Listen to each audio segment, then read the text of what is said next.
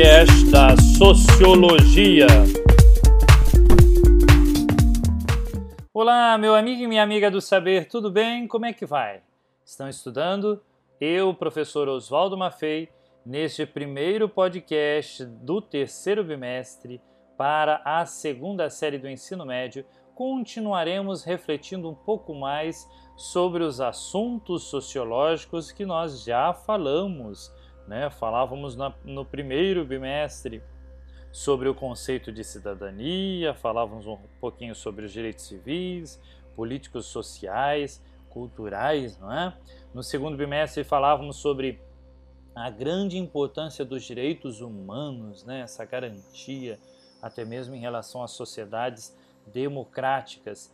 E neste terceiro bimestre, neste primeiro podcast, nós começaremos a falar sobre esse processo, né, para que vocês se identifiquem os processos de regulação e até mesmo flexibilização das relações de trabalho, para compreender as especificidades do capitalismo brasileiro. É, são assuntos novos, até mesmo importantes e necessários a gente continuar refletindo a respeito disso, porque nós já já, muitos de vocês já vivenciam isso, o mercado de trabalho, vivenciam essas formas desse trabalho e digamos que mudou muita coisa, né? E até mesmo para que você compreenda todo esse processo para entender como é que se dá isso e a sociologia nos dá uma grande mão né, para a gente entender a respeito desse processo trabalhista, por assim dizer, como um todo. E nesse primeiro podcast eu justamente trago para vocês a respeito do trabalho informal no Brasil, né? Como você pode perceber, e essa pandemia nos ajudou a entender ainda mais sobre essa flexibilização das relações de trabalho, né? E que acontecem, por exemplo, no meio da pandemia, quanta gente ficou desempregada e teve que se, se reinventar, por assim dizer, né? Teve que aprender novas situações, a vender pela internet, ou até mesmo usar os meios de comunicação e, por assim dizer, essas várias formas, né? Tem é, uma música do Rapa que fala: Olha o Rapa, tremendo correria, some com a mercadoria. Sujou, sujou, sujou, rapaziada. É pênalti, é pênalti. Os homens estão na área. Levaram, levaram, levaram na mão grande. É grande, é grande, é grande a confusão. É, minha gente, justamente quem já ouviu falar sobre o Rapa, né?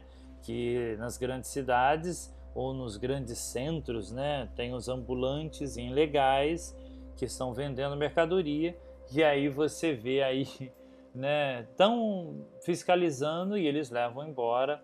É interessante a gente observar isso. Então, sobre o que será que está falando essa música? Acabei de falar para vocês a respeito desse rapa, né, né da, da banda. É, este trecho da música nos ajuda a iniciar essa nossa reflexão para começar a respeito do trabalho informal.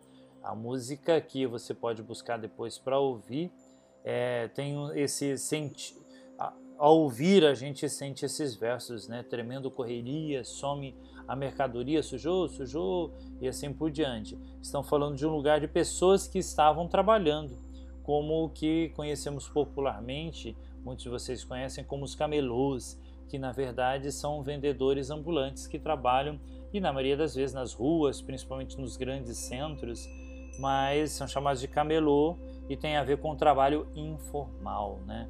ou melhor, o trabalho é, quase que na informalidade.